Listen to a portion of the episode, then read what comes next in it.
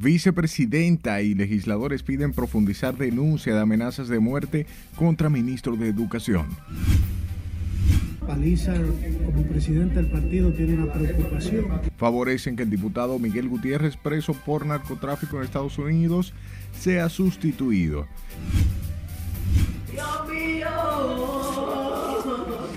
En medio de llanto y dolor velan restos de bailarina fallecida en accidente en la prolongación 27 de febrero. ¡Ay, mío, fue valiente hasta el final! Fallece joven que resultó herido tras explosión de tanque de gas en residencial Don Bosco. Vamos a hacer un simulacro. Centro de Operaciones de Emergencia anuncia simulacro de terremoto a nivel nacional para este jueves. Los Alcarrizos, Pedro Brand y Pantoja se quedan sin agua por avería en sistema Duey de Jaina. Porque el turismo comunitario, social, es el futuro de la República Dominicana. Ministerio de Turismo inicia reconstrucción vía de acceso a Playa Macao, en Verón, Punta Cana. Se va a habilitar una terminal y con gran entusiasmo reciben primer vuelo doméstico con 19 pasajeros en ruta Santo Domingo Pedernales.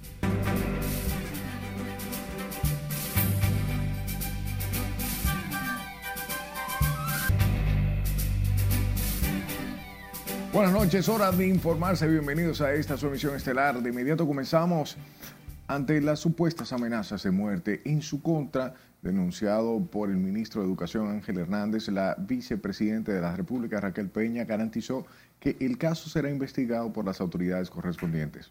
Nuestro compañero Jesús Camilo completa la historia en directo. Adelante, buenas noches.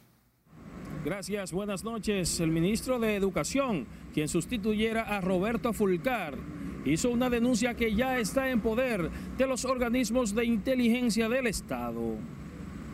De acuerdo al ministro de Educación, las alegadas amenazas de que ha sido objeto le han sido enviadas a través de mensajes de texto. Ante esta situación, la vicepresidenta de la República, Raquel Peña, dio garantías de que el caso será investigado por los organismos correspondientes a fin de determinar de dónde provinieron los ataques. Se atenderá y yo espero que, realmente sea nada más eh, algo sin eh, ningún tipo de... que no, que no trascienda. De su lado, senadores oficialistas y de la oposición respaldaron la disposición de profundizar las investigaciones en torno al caso y garantizar la integridad del funcionario. Esta es una denuncia grave de un funcionario responsable que el Congreso debe prestar atención. El ministro de Educación, don Ángel Hernández, ha dicho que ha sido objeto de amenaza de muerte. De acuerdo al ministro de Educación Ángel Hernández, el texto al chino hay que darle un tiro es lo que ha llevado a convencerlo de que posiblemente se esté orquestando un plan en su contra para eliminarlo físicamente. El funcionario atribuye la situación a las sucesivas denuncias que ha dado a conocer sobre una serie de anomalías que ha ido encontrando desde que asumiera hace tres meses el Ministerio de Educación. Se espera que en las próximas horas el Ministerio Público inicie de oficio una investigación para dar respuesta a la denuncia del ministro de Educación de atentar contra su vida. Es lo que tengo hasta el momento. Paso ahora contigo al set de noticias. Muchas gracias, Camilo. Mientras que senadores y diputados del PRM respaldaron que la curul del legislador Miguel Gutiérrez, procesado en Estados Unidos por narcotráfico, sea sustituida, aunque se oponen a que él y otros con casos pendientes similares sean expulsados del partido sin una sentencia irrevocable. Con estos detalles el Mateo. El mismo momento en que un tribunal en Estados Unidos lo declaró incapaz el planteamiento hecho por el presidente del PRM, José Ignacio Paliza, para que la vacante de Miguel Gutiérrez sea llenada en la Cámara Baja, encontró el respaldo de sus compañeros de partido. Paliza, como presidente del partido, tiene una preocupación que hay que entenderla. Me parece que él debe tener una conversación con sus compañeros del bloque para que hablemos del tema. Hay unos procedimientos internos que establece el reglamento y la propia constitución de la República que hay que observar. Sin embargo, entienden que la curul del procesado por narcotráfico en Estados Unidos debe entregarse a un familiar. Se ve simpático, se ve simpático eh, para la gente. Es, muy simpático que el caso que el, eh, Eugenio Cedeño murió o fue deshabilitado y que no pongan a Eugenio Vladimir, mi hijo, que se, que peló el, lomo conmigo en la calle y que, que ha, visto comprometerse todas las finanzas familiares y todo el esfuerzo y sacrificio familiar. Se ve muy lindo decir eso. De su lado, el presidente de la Comisión de Justicia del Senado, Pedro Catrén, cree que respetando el debido proceso, todos los legisladores con serias acusaciones deben ser separados del partido ya debió haberse hecho hace mucho tiempo y todo el que la hace debe ser responsable de sus actos y ser sometido a la acción de la justicia, sea quien sea. Ese es el criterio de transparencia y de impunidad que tiene nuestro presidente de la República, Luis Abinader.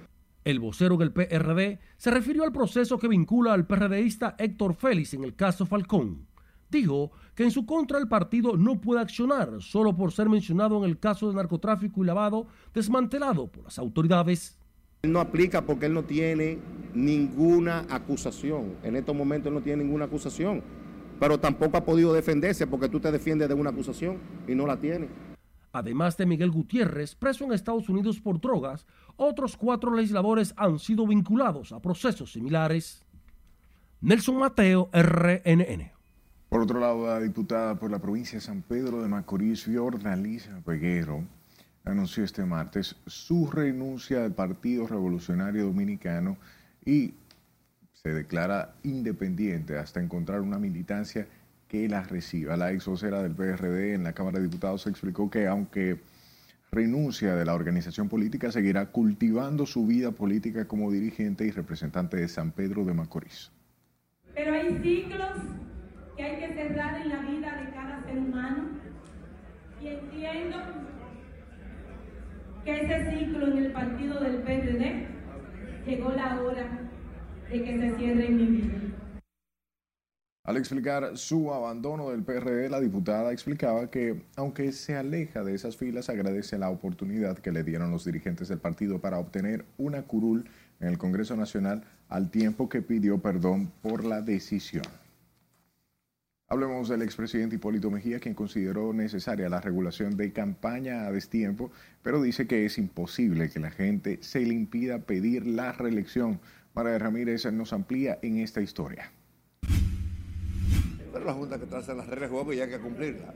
El expresidente de la República, Hipólito Mejía, está consciente de que los partidos deben ajustar su campaña a las leyes electorales y aunque entiende que la Junta debe imponerse los partidos, duda que pueda controlar el tema de la reelección en la gente. Hay que normar, poner las reglas claras, porque yo estoy en desacuerdo también. ¿eh? Porque se va a pasar el año entero en campaña. ¿Y quién trabaja? Presidente, ¿debería de prohibirse que se llame la reelección de, ah. de las, las actividades que hace el partido? No, eso no es como tú le quitas a la gente que diga eso pero eso no, es, eso la campaña. Mejía también se refirió este martes a la supuesta amenaza de muerte que denunció el ministro de Educación Ángel Hernández. La educación hay que protegerla y al ministro, que es un hombre capaz, inteligente, que ha demostrado que tiene condiciones excepcionales. El exmandatario dio estas declaraciones luego de participar de un homenaje póstumo a su esposa, doña Rosa Gómez de Mequía, en reconocimiento a sus aportes a la Iglesia Católica y a su devoción a Nuestra Señora de la Altagracia. Ustedes la conocen muy bien y saben la dedicación del fútbol. Ustedes van necesitados y con y sus en el acto además se juramentó a los miembros del Centro de Estudio Altagraciano a propósito de la celebración del centenario de la canonización de Nuestra Señora de la Altagracia. Margaret Ramírez, RNN. Por otro lado, el presidente de la Comisión Electoral del Partido Reformista, Máximo Castro Silverio, convocó a la dirigencia el 27 de noviembre para escoger sus nuevas autoridades en la convención interna. Máximo Castro reconoce que existe una crisis provocada por las aspiraciones a la presidencia del Partido Rojo, protagonizada por Federico Antumbayer y Ramón Rogelio Genao. Yo creo que el partido está bien porque el interés de la competencia ponía al partido activo, como está activo ahora en todo el territorio nacional, anda todo el mundo eh, haciendo contacto con el partido y lo que buscamos es un consenso. Eh, no lo logramos el, domingo, por eso diferimos la, la asamblea. Máximo Castro dijo que está mediando entre Quique y Genao en busca de un consenso que permita el cambio de autoridades sin mayores traumas. Sepa que son velados los restos de Javier Ogando Collado, quien murió la madrugada de este martes tras varios días interno a causa de quemaduras que recibió en la explosión de un tanque de gas en su lugar de trabajo en el sector San Juan Bosco, Distrito Nacional. Con más detalles, Juan Francisco Herrera. ¡Ay, mío! Fue valiente el final. ¡Ay, muchacho! En medio de llantos y dolor son velados en la funeraria municipal de Gualey el cuerpo sin vida del joven Ogando Collado por las quemaduras que recibió en el incendio. Mi hijo fue un muchacho de trabajo toda la vida, desde que tuvo uso de razón, Gustavo se lo llevaba en su guagua a trabajar. Mi hijo nunca, mi nunca tuvo en una, una cárcel, mi hijo nunca tuvo en un destacamento, mi hijo todo el tiempo le gustaba trabajar, muchacho amable, cariñoso. El incendio ocurrió el pasado 27 de octubre cuando la víctima cambiaba el tanque de gas de una lavadora y narra lo que luchó su hijo por salvar su vida. Y mi hijo no pudo salir porque había un estante plástico lleno de cosas y eso se cayó en la puerta y mi hijo no podía salir, mi hijo estaba enfermo, mi hijo espero hasta el final, mi hijo espero que todo eso se derrita para él poder salir. La tragedia ocurrió en un edificio de la calle San Juan Bosco, esquina Doctor Delgado. Varios días después, Hogando Collado no pudo superar su grave estado de salud. Era un niño muy bueno, muy humilde, muy trabajador. No merecía esa muerte así. Los restos de Javier Hogando, quien dejó en la orfandad un niño de 8 años de edad y su esposa embarazada, serán sepultados este miércoles en el cementerio de Cristo Rey. ¡Ay, mira bien! ¡Ay, mira bien! Juan Francisco Herrera, RNN. Una niña murió y su padre sufrió quemaduras de consideración luego de que la vivienda en la que residían fuera consumida por las llamas de un siniestro que se produjo en la comunidad Los Miches, en la provincia de Ajabón. Nuestro compañero Domingo Popoter nos amplía. El niño dijo que pusieron a ver la aceite de garrafón, entonces a ver qué eso jala. Varios garrafones de combustibles almacenados en una residencia pudo haber sido el detonante de un voraz incendio donde perdió la vida una menor de cuatro años. Su progenitor, un nacional haitiano, aunque salvó su vida, presenta graves quemaduras. Que esto da pena. El que se quema la casa no hace nada. El que se quemara esa gasolina que había adentro tampoco. Pero el niño que no tenía culpa para quemarse de esa manera. El hecho ocurrió la madrugada de este martes. Varios vecinos narran los momentos de terror que vivieron durante el fuego. Cuando él sale llorando, que su hijo se quemó, salen dos, él y otro, el más grande. Pero no se pudo socorrer nada porque eso estaba fuego y fuego ya. El hombre estaba, lo tenían agarrado y el otro muchachito, nada más decía ahí, muchachito, que había uno muerto ahí, que estaba uno, había uno que había quemado. Chati Lomius, víctima del siniestro, fue trasladado al hospital Ramón Matías Mella, donde fue atendido por las quemaduras. Su pequeña hija de cuatro años no pudo sobrevivir a las llamas del voraz incendio. En Dajabón, provincia fronteriza, Domingo Popoter, RNN. Paralelo a esto son velados esta noche los restos de Carolyn Sánchez Zabalá, la bailarina de una popular barbería, quien falleció en un aparatoso accidente de tránsito a la madrugada de este martes cuando retornaba a su hogar. Catherine Guillén se trasladó hasta la funeraria Blandino y nos da los detalles.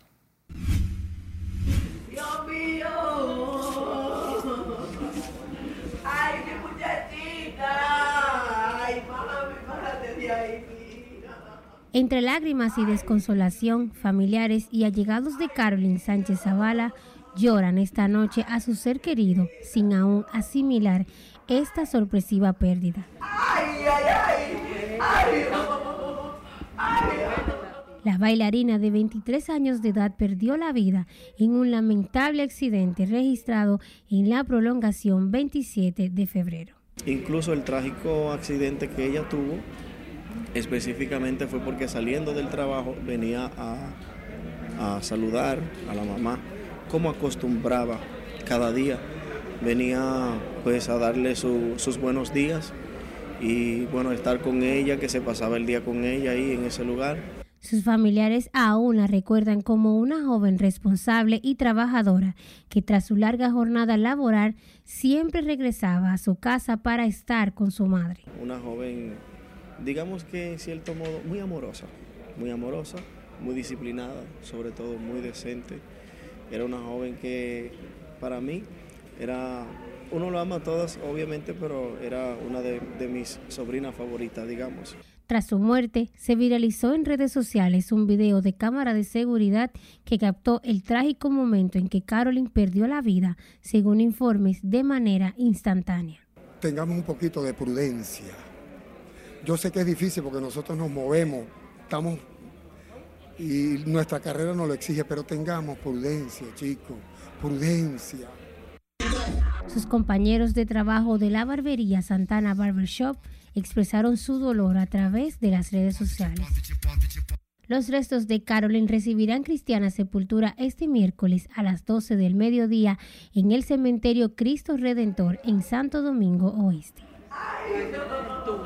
Catherine Guillén, RNN.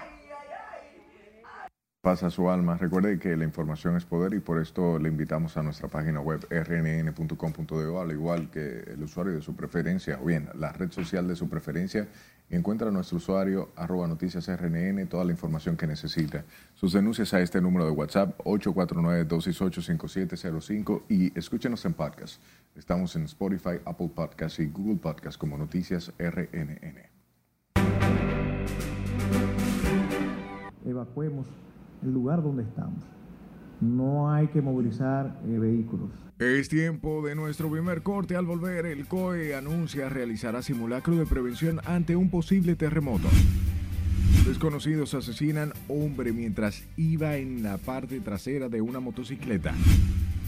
Y autoridades aseguran han decomisado más de 200 mil gramos de distintas drogas durante operativos.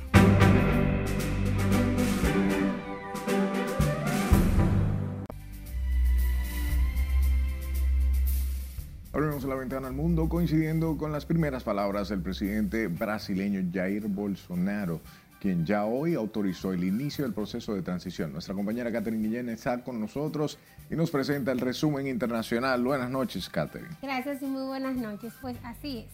El presidente brasileño Jair Bolsonaro se pronunció este martes sobre los resultados de los comicios del pasado domingo, pero sin aludir a la victoria de Luis Ignacio Lula da Silva. El presidente de Brasil, Jair Bolsonaro, dijo este martes que seguirá cumpliendo los mandamientos de la Constitución en su primer discurso tras perder las elecciones frente al izquierdista Lula da Silva, a quien sin embargo ni siquiera mencionó. El mandatario ultraderechista autorizó el inicio del proceso de transición con el equipo de Lula y la policía brasileña intervino este martes para disolver cientos de bloqueos de camioneros y manifestantes furiosos con la derrota electoral del presidente ultraderechista Jair Bolsonaro. Cambiamos de tema. El presidente de Colombia, Gustavo Petro, declaró este martes la situación de desastre en el país por la temporada de lluvias que alcanza los niveles más altos en 40 años y que deja 203 muertos en lo que va del 2022. La Guardia Costera de Estados Unidos informó este martes que repatrió a 69 migrantes de República Dominicana tras múltiples llegadas en días pasados de embarcaciones ilegales a Isla de Mona, una reserva natural situada al oeste de Puerto Rico. Las operaciones de búsqueda continúan este martes por tercer día consecutivo tras el desplome de un puente en la India que ha dejado hasta ahora 135 muertos y decenas de heridos y que ha llevado a las autoridades a iniciar una investigación sobre la responsabilidad del fallo en la estructura. Al menos 14 personas resultaron heridas, entre ellas tres niños, en la ciudad estadounidense de Chicago tras un tiroteo en plena noche de Halloween con las calles llenas de menores haciendo el tradicional truco o trato. La policía de la ciudad informó esta madrugada que el suceso se produjo en torno a las 9 de la noche cuando dos personas a bordo de un vehículo dispararon a un grupo que estaba en la calle participando en una vigilia. Y finalizamos este recorrido internacional con Nicolás Cruz, el estadounidense acusado de protagonizar el tiroteo masivo en la escuela de Parkland en Florida en 2018, quien escuchó este martes en la corte las declaraciones emotivas y muchas cargadas de ira de los familiares de las 17 personas que asesinó fue el inicio de una audiencia condenatoria de dos días que finalizará este miércoles cuando una jueza lo sentencie a cadena perpetua.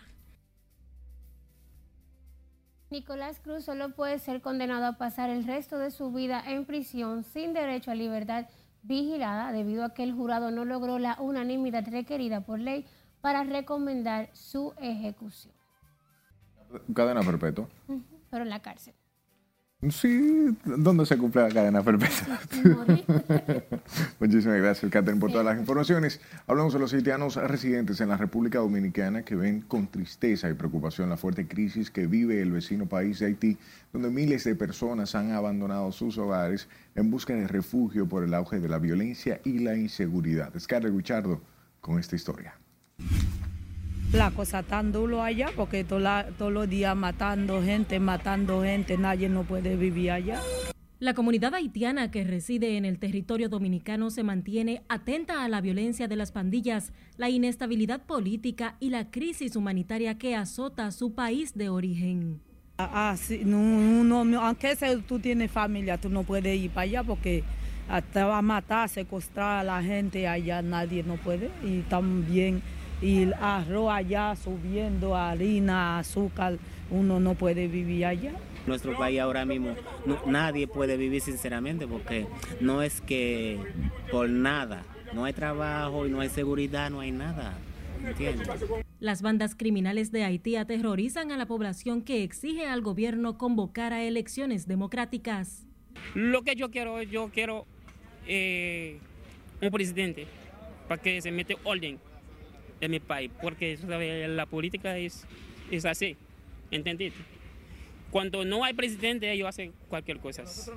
Los haitianos residentes en República Dominicana creen que sin la voluntad de su pueblo y la de sus gobernantes, no será posible superar la crisis por la que atraviesa el país, que sigue sumando víctimas mortales. Porque en Haití tienen que ser responsables ellos mismos, ellos uno con otro que está matando. Ahí en Haití no hay un dominicano está matando a nadie en Haití. No América anda matando a Haití, ellos mismos. ellos mismos tienen que resolver su problema ellos mismos. Además de la grave crisis política, humanitaria y de inseguridad, en Haití hay en la actualidad un brote de cólera con una cifra de casos sospechosos y muertes que van en aumento, así como el bloqueo a los combustibles por parte de las pandillas que limitan el acceso de la población a servicios básicos de salud. Es Carelet Guillardo, RNN. Pon atención porque con una forma de medir la capacidad ante la ocurrencia de un terremoto, el Centro de Operaciones de Emergencia y otras organizaciones anunciaron la realización de un simulacro nacional de un posible evento de esa naturaleza en el país. Con estos detalles, Juan Francisco Herrera. Bien, está acompañado. El COE, la Oficina Nacional de Evaluación Sísmica, la Defensa Civil y otras organizaciones realizarán un simulacro de evacuación de un terremoto de 4.7 en la escala de Richter. El director del COE, general Juan Manuel Méndez, dio detalles de cómo se llevará a cabo el simulacro con la participación de más de 4.000 instituciones públicas y privadas. Vamos a hacer un simulacro a las 10 de la mañana para que la población, eh, en sentido general, las empresas, las escuelas, los colegios puedan participar del mismo. Esto nos va a ayudar a nosotros a aprender a trabajar estos temas. Pero también se explicó los protocolos que utilizarán para que la población sepa cómo actuar ante un episodio como este. Sabemos que estamos en una, en, en una isla donde tiembla la tierra, estamos en un país donde hay 14 fallas definidas y definitivamente esta es una práctica que trasciende a nuestro deseo porque nadie quisiera que venga un terremoto. Se esperan que más de 2 millones de personas participen del simulacro, según las autoridades. Hemos realizado un proceso, como dijo el señor director, donde hay un registro a través de una plataforma que está, eh, se accede a través de nuestra página web y a través de nuestra plataforma, donde dicho registro va creándose una plataforma de identificando de qué instituciones están ingresadas eh, para el ejercicio. El simulacro de evacuación por terremoto se realizará el próximo jueves 3 de noviembre a las 10 de la mañana. Juan Francisco Herrera, RNN. Pasemos a la ciudad corazón, específicamente a Santiago, donde son velados los restos del folclorista Víctor Herarte, quien fue hallado muerto con golpes en su rostro dentro de su residencia en Los Jardines. Junior Marte estuvo en la funeraria Blandino y esta es la historia. Vitico, donde quiera que tú estés, nos apena tu vida de tal manera brutal. A la funeraria han acudido amigos y allegados de la familia para solidarizarse por la pérdida irreparable del artista. Fue un gran hombre y era un profesional de los mejores que, que hay en su área. Es lamentable que un hombre con tanto valor para entregar a la República Dominicana hoy se encuentre en una situación tan difícil de haber perdido la vida. Algunas personas que estuvieron de cerca con Herarte lo definen como un hombre noble y entregado a su labor como profesional de la decoración.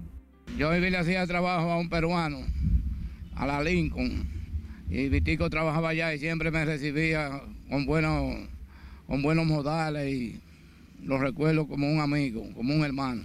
Un señor que nunca tuvo tacha, hasta la edad que tuvo todavía fajado en la cosa del carnaval, para que estos sinvergüenzas ratreros haitianos estén haciendo y deshaciendo en este país. Al presidente le hagamos un llamado, que se ponga la pila, que mucha gente lo está diciendo. Estos haitianos están arropando este país por los cuatro cardinales. Aunque las autoridades no han dado detalles sobre el avance de las investigaciones, se dio a conocer que se han interrogado a otras personas por el hecho que ha consternado a todos los dominicanos. Con ganas de olvidarme de mi nombre. El popular folclorista será sepultado este miércoles en el cementerio del Ingenio, donde se espera una gran representación artística y comparsas que lo llevarán hasta su última morada. En Santiago, Junior Marte, RNN. Cambiamos el tema. Mínima es la presencia policial en sectores de Santo Domingo Norte, pese al recrudecimiento de la violencia criminal en las últimas semanas en esa demarcación. Y como nos cuenta Scarlett Richardo en esta historia, los comunitarios confían en que las autoridades dispongan de un patrullaje permanente a partir del próximo jueves con la implementación de la estrategia de seguridad ciudadana Mi País Seguro. Debieran de haber patrullaje ahí, fijo, de noche. La inseguridad ciudadana en Villamella se ha convertido en el pan de cada día de las familias que residen en este sector. En las calles y avenidas de Santo Domingo Norte es casi nulo el patrullaje policial. Así lo aseguran los municipios que cada día se exponen a ser asaltados por desaprensivos. No, siempre hacen su atraquito y su vaina, pero que imagínense, ¿qué uno va a hacer? La policía que tiene que poner su control y, y no lo ponen. ¿Es preocupante eso? Por el momento sí. Eh, lo que pasa es que el municipio es bastante grande y, y son pocos policías, son pocos policías porque el, eh, al principio aquí el Villamella era pequeño y ya Villamella creció bastante. Las personas optan por regresar a tempranas horas a sus hogares como medida de precaución, mientras algunos comerciantes han modificado la hora de cierre de sus negocios. Antes duraba hasta las 10 de la noche en esa cafeterita ahí, ¿verdad? De TV La Butía. Pero ahora yo tengo que irme a las 6 porque mi, los hijos míos dicen, no, ya usted no puede estar ahí hasta tan tarde porque usted sabe cómo está la delincuencia y yo a veces estoy sola ahí. Sí, y, y ya todos estos negocios cierran ya de las 6 a las 7. Sí, uno adopta esa medida. Uno se, se recoge más temprano, es decir, no estar ya eh, frecuentando mucho en la calle ya, que sea, sea tarde de la noche. Para evitar atracos. Sí, sí, para evitar atracos. En Villamella, la violencia criminal paralizó en semanas pasadas las actividades comerciales y la docencia en las escuelas. por lo que las autoridades ejecutaron un patrullaje policial para imponer la paz. La situación de inseguridad se desencadenó con una balacera en el colmado del Nuevo Mundo del sector Vietnam, que dejó tres muertos y cinco heridos. El próximo jueves, el gobierno implementará en Santo Domingo Norte el plan Mi País Seguro, a través del cual buscan reforzar el patrullaje policial en la zona y fortalecer la lucha contra la delincuencia. Es Carelet Guillardo, RNN. Un hombre fue asesinado a tiros por varios atracadores mientras se desplazaba en una motocicleta junto a su compañero de trabajo por la avenida Circunvalación Sur de Santiago. La víctima fue identificada como Brunildo Cepeda, de 48 años de edad, y según familiares falleció al recibir un impacto cuando viajaba en la parte trasera de una motocicleta. Indicaron que el compañero de trabajo que conducía la motocicleta continuó la marcha hasta llegar a un destacamento de la Policía Nacional donde narró lo ocurrido.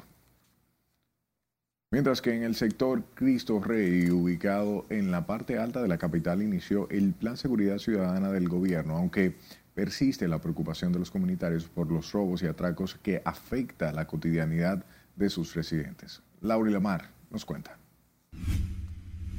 Los robos se, se siguen perpetrando, los atracos. La comunidad de Cristo Rey sigue siendo impactada por los hechos delictivos, pese a los esfuerzos de las autoridades por disminuir la delincuencia y la criminalidad.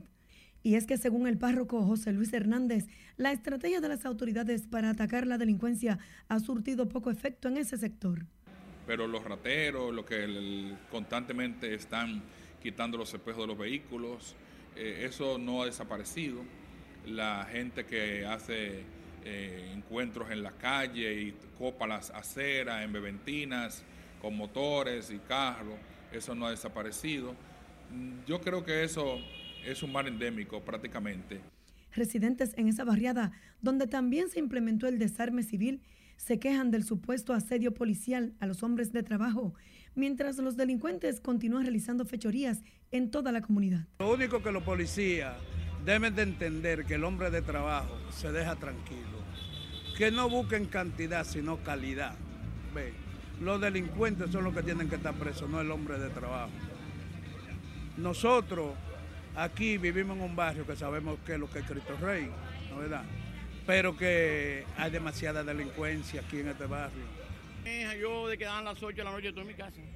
Ya tú sabes lo que significa eso, ¿no verdad? O sea que no hay mucha seguridad. El párroco de Cristo Rey también denunció que los denominados teteos mantienen intranquilos a sus moradores.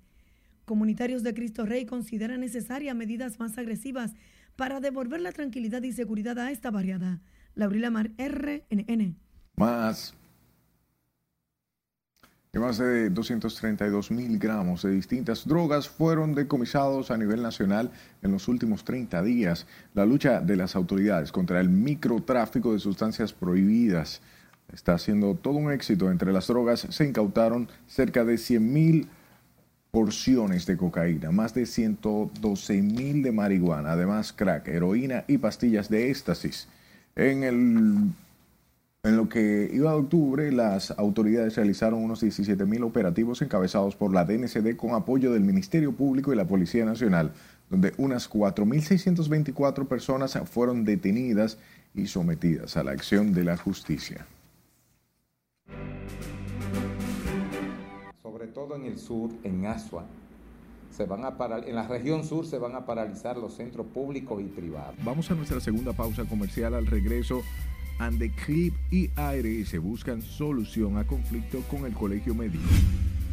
Si hay honestidad, ya no va a haber impunidad. Obispo asegura falta de valores ha contribuido al aumento de la delincuencia en el país. Y los alcarrizos Pedro Brand y Pantojas sin agua potable tras crecida del río Jaina. Esta es la emisión.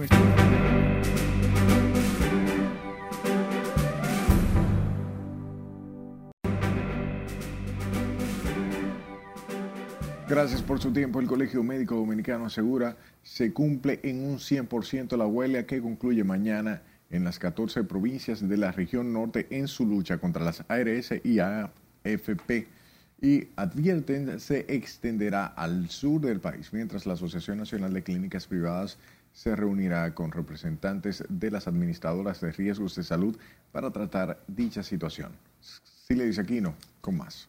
Estamos valorando y ponderando nuevas eh, ejecutorias. En ese sentido, la Junta Directiva del Colegio Médico se encuentra reunida para pasar balance a la huelga en el Cibao. Están paralizadas esta mañana, a las 6 de la mañana. Estas paralizaciones no incluyen los pacientes de emergencia ni los pacientes críticos. También evalúan las próximas acciones que incluirían paro y una marcha mañana en Asua y otras partes del sur del país.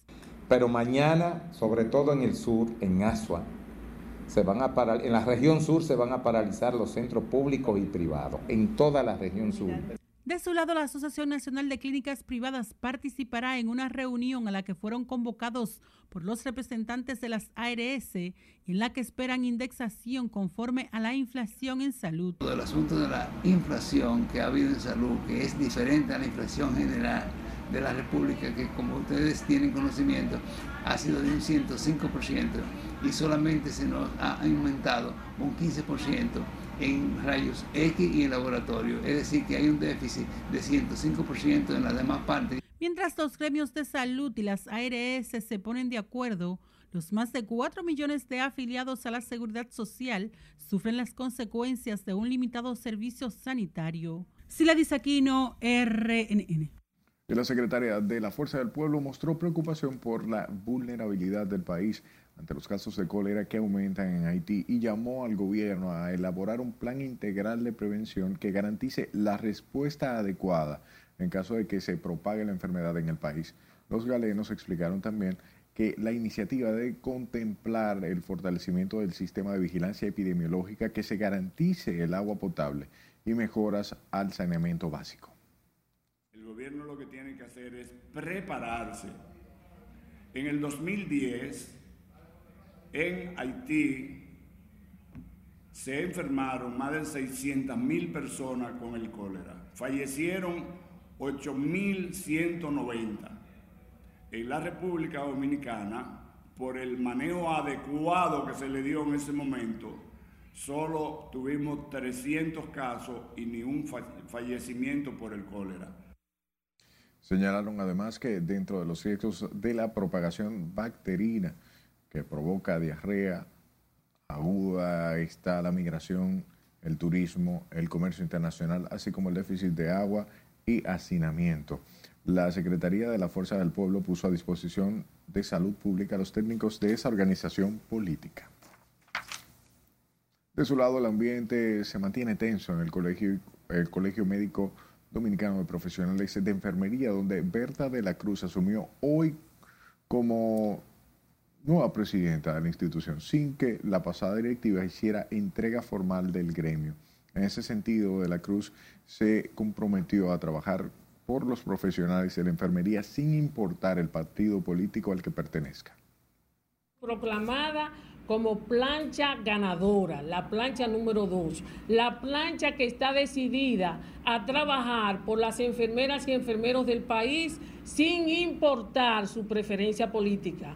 Porque recuerden que el colegio no es político, el colegio es una institución sin fines de lucro que va a defender los derechos y los deberes de todas las enfermeras del país.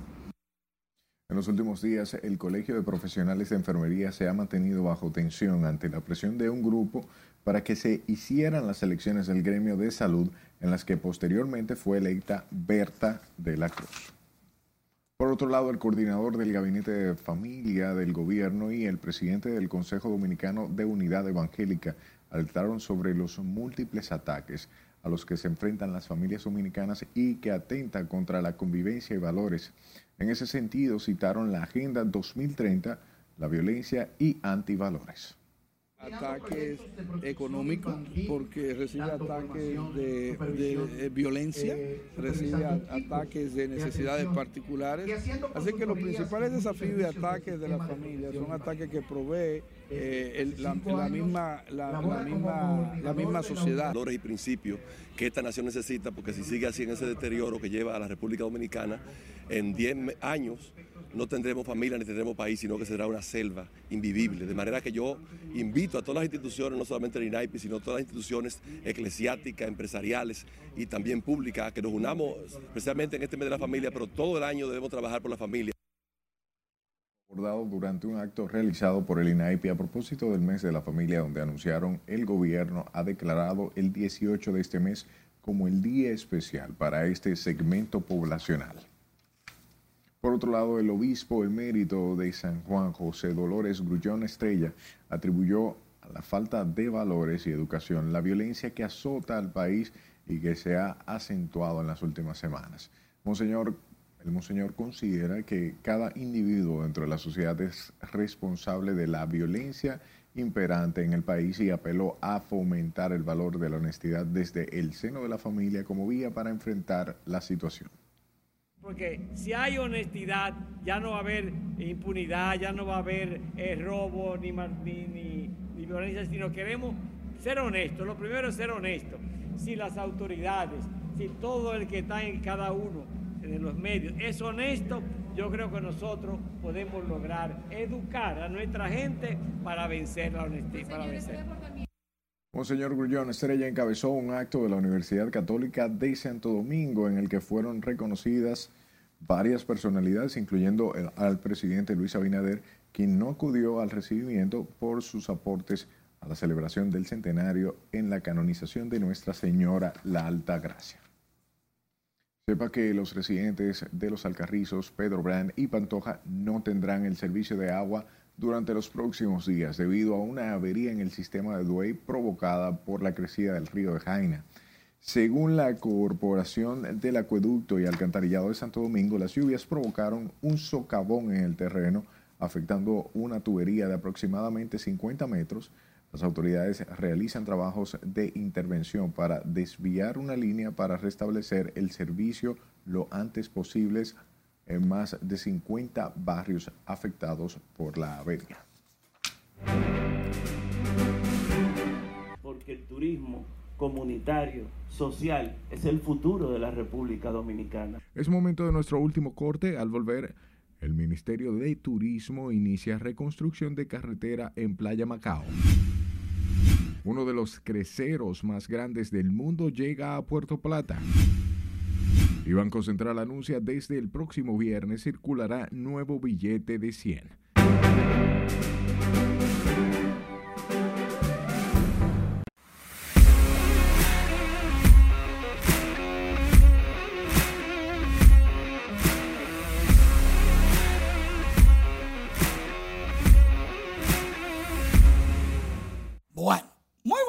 Queridos amigos.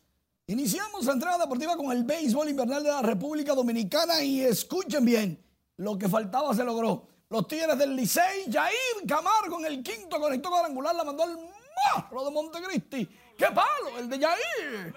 ¡Wow! En el Toro Corral, ¡qué tablazo! Del refuerzo de los Tigres del Licey, que conectaron seis hits. En el noveno anotaron otra. Esa fue en el quinto.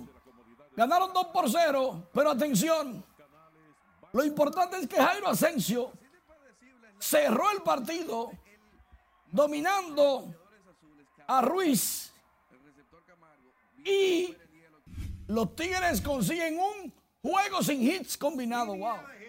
Sandro Fabián conectó doblete remolcador en la parte baja de la segunda entrada. Los Leones se iban arriba ante las Águilas, pero en el noveno están ganando las Águilas 3 por 2. Vamos a ver qué pasa al final del partido de los Leones tratando de salir de un quinto puesto con sabor a sótano. En las grandes ligas, los Phillies de Filadelfia han conectado en los primeros cinco episodios cinco cuadrangulares, siete carreras y van ganando el tercer juego en el octavo, 7 a 0 a los Astros de Houston. Soy de los que dice que en 7-4 el que gane el tercer juego tiene un pie en la corona. Pero, en lo que la hacha va y viene, los guantes de oro de la Liga Americana y de la Liga Nacional. Dos dominicanos ganaron solamente. Vladimir Guerrero Jr. en la inicial de la Liga Americana y Jeremy Peña en las paradas cortas de la Liga Americana. Ellos dos hicieron historia. Vladimir, el primer guante de oro para un primera base con Toronto y es de paso el primero de Vladimir. Mientras que Jeremy Peña consigue el primer guante de oro por un paracorto novato. Y de paso, en todas las grandes ligas, en la historia. Y de paso, el primer guante de oro para un novato con Houston. No importa la posición. Vladimir Guerrero Jr., Vladimir Guerrero Jr. y Jeremy Peña deben estar en la preselección para el Clásico Mundial. Y de paso, viendo cómo está Jeremy Peña, es una inclusión obligada junto con William Adames. Lamentablemente los demás no caben. El balón de la mano de Dios, balón utilizado en México 86, cuando Maradona con la mano hizo un gol y le ganaron a Inglaterra, Argentina le ganó a Inglaterra y después fueron campeones del mundo, será subastado el 16 de noviembre. ¿Quieren tenerlo? Vayan a París, pero vayan con un cheque en blanco, porque este balón lo tenía un árbitro italiano que decidió dárselo al mundo. En el baloncesto del Distrito Nacional, atención, que Bameso se fue delante 3-2 y para este miércoles, 8 de la noche, si Bameso vuelve a ganar con Víctor Liz a la cabeza, son campeones, campeones. Mauricio Báez va a tratar de resolver ese detalle y empatar la serie.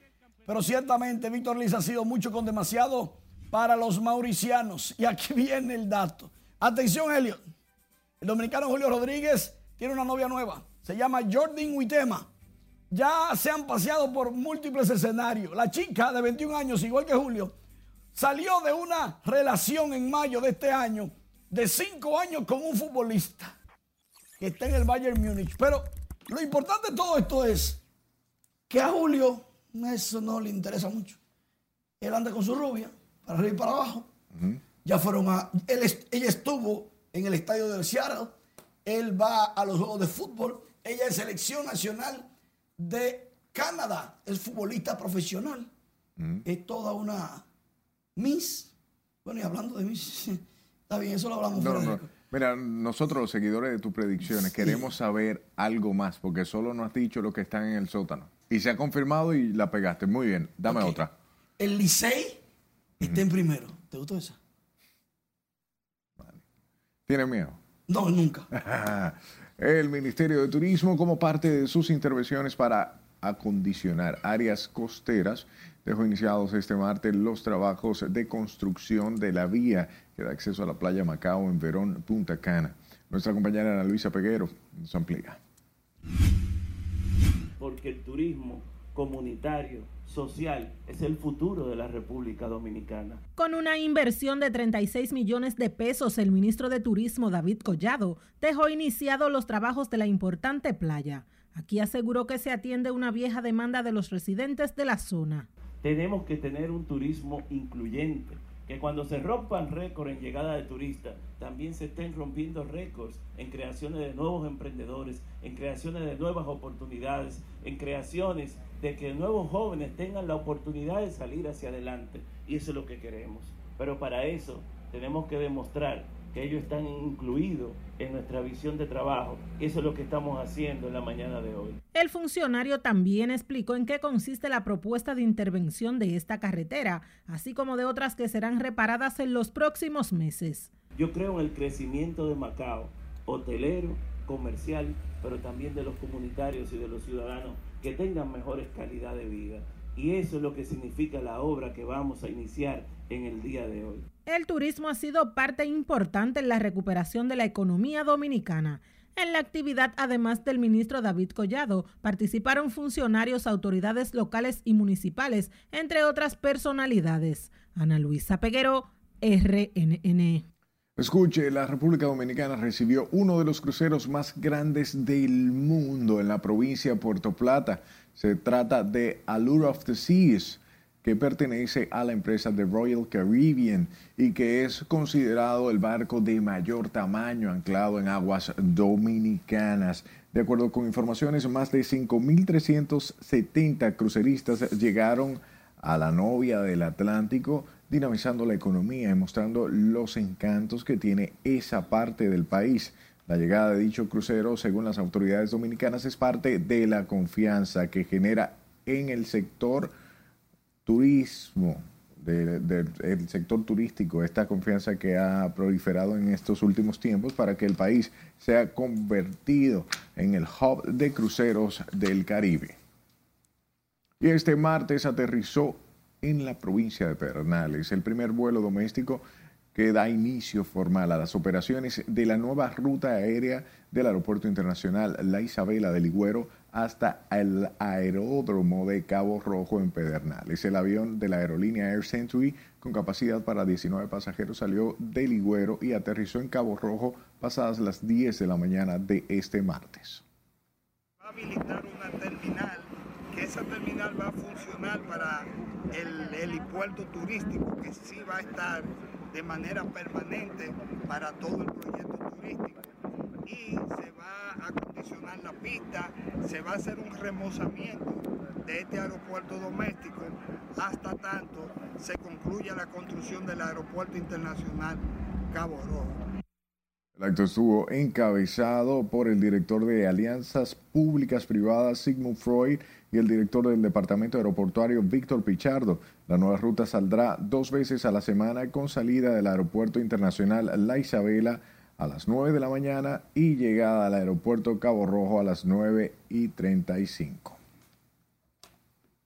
Por otro lado, la Junta Agroempresarial Dominicana anunció que el desarrollo de un programa de capacitación para productores agrícolas en el uso de aeronaves conducidas a distancia o drones, así como otros servicios relacionados con la actividad aeronáutica, revolucionarán la industria. El programa de entrenamiento estará a cargo de la Academia Superior de Ciencias Aeronáuticas del Instituto Dominicano de Aviación Civil para facilitar programas orientados fomentar la productividad agrícola. Cuenta con el respaldo de una academia especializada en formación de pilotos. Y tengo entendido que nada más no es de pilotos de drones, sino de pilotos en general. Una de las áreas es los, los drones.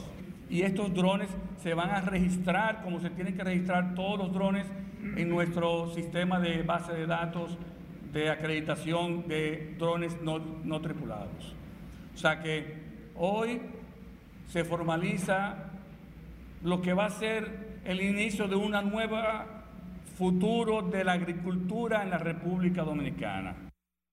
Mediante la firma de un acuerdo con la Junta Agroempresarial Dominicana, el IDAC se comprometió a ofrecer servicios académicos con la participación de expertos en materia de drones y colaborar en proyectos de investigación, desarrollo e innovación sobre el uso de este tipo de tecnologías aplicadas a la agricultura, la ganadería y agrimensura. Y a partir de este viernes circulará un nuevo billete de 100 pesos año 2021, informó el Banco Central. Este billete cuya fabricación fue ordenada mediante licitación pública internacional en enero del 2021 contiene las mismas características de seguridad de los billetes de 100 pesos actualmente en circulación, los cuales mantendrán su fuerza para el pago de todas las obligaciones públicas y privadas. El Banco Central exhortó a la ciudadanía a que ante cualquier duda con este u otro billete o moneda consulte las informaciones disponibles en su página web.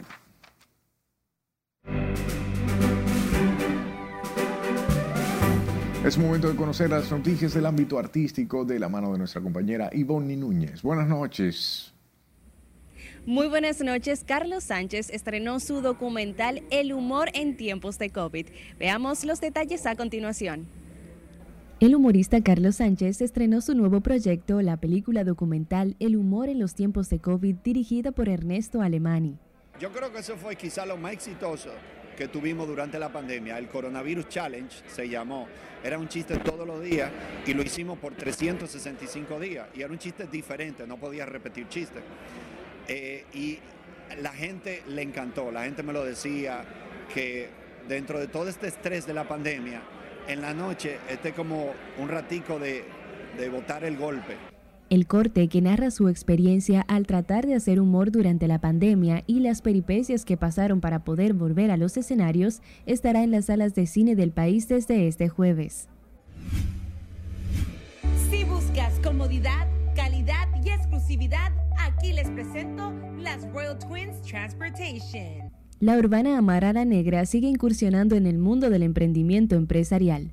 Esta vez presentó mediante un video y con las opciones disponibles para la transportación terrestre su nuevo proyecto Las Royal Twins Transportation que estaría disponible en el país. Hace poco Amara también lanzó una línea de ropa infantil inspirada en sus pequeñas gemelas Su Majestad Royalty y Su Alteza Empress. Ya que este programa tiene tanto rating, alguien le dice, oye Bad Bunny, te olvidaste que don Francisco te llevó por primera vez a la televisión. El reconocido presentador de televisión Don Francisco habló recientemente en una entrevista sobre el cantante de música urbana Bad Bunny, a quien calificó de mal agradecido.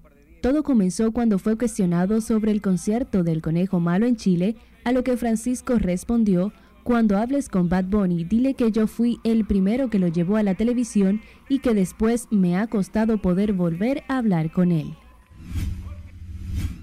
La semana pasada, el padre de la cantante Shakira sufrió un quebranto de salud como consecuencia de una aparatosa caída, por lo que tuvo que ser ingresado a una clínica en Barcelona. Más recientemente, la colombiana compartió un video en el que se percibe la visita a su progenitor mientras participa en las terapias que se le deben realizar para que recupere la movilidad de sus piernas. El rapero estadounidense Takeoff fue asesinado a tiros en un bar de la ciudad de Houston, donde estaba jugando a los dados con su tío y compañero de banda Quavo este martes por la madrugada. El músico tenía 28 años y fue parte de la exitosa banda Amigos, que ha sido uno de los grupos más influyentes de su generación, siendo pioneros en un estilo de rap conocido como Amigos Flow. Kanye West fue suspendido de Instagram durante los próximos 30 días tras publicar la fotografía de una conversación virtual en la que se refería despectivamente a empresarios judíos. West, salpicado en las últimas semanas por un sinfín de polémicas y vetos debido a diversos comentarios antisemitas, ya había anunciado esta suspensión un día antes mediante su cuenta en Parler, la red social de corte conservador que él mismo pretende adquirir. Bueno, y la carrera del rapero se ha visto mermada en las últimas semanas debido a este tipo de comentarios en las distintas redes sociales que ha afectado hasta contratos comerciales con distintas marcas. Hasta aquí diversión, pasen feliz resto de la noche. Gracias Ivonne por todas las informaciones y siempre las gracias a usted por su atención. Buenas noches.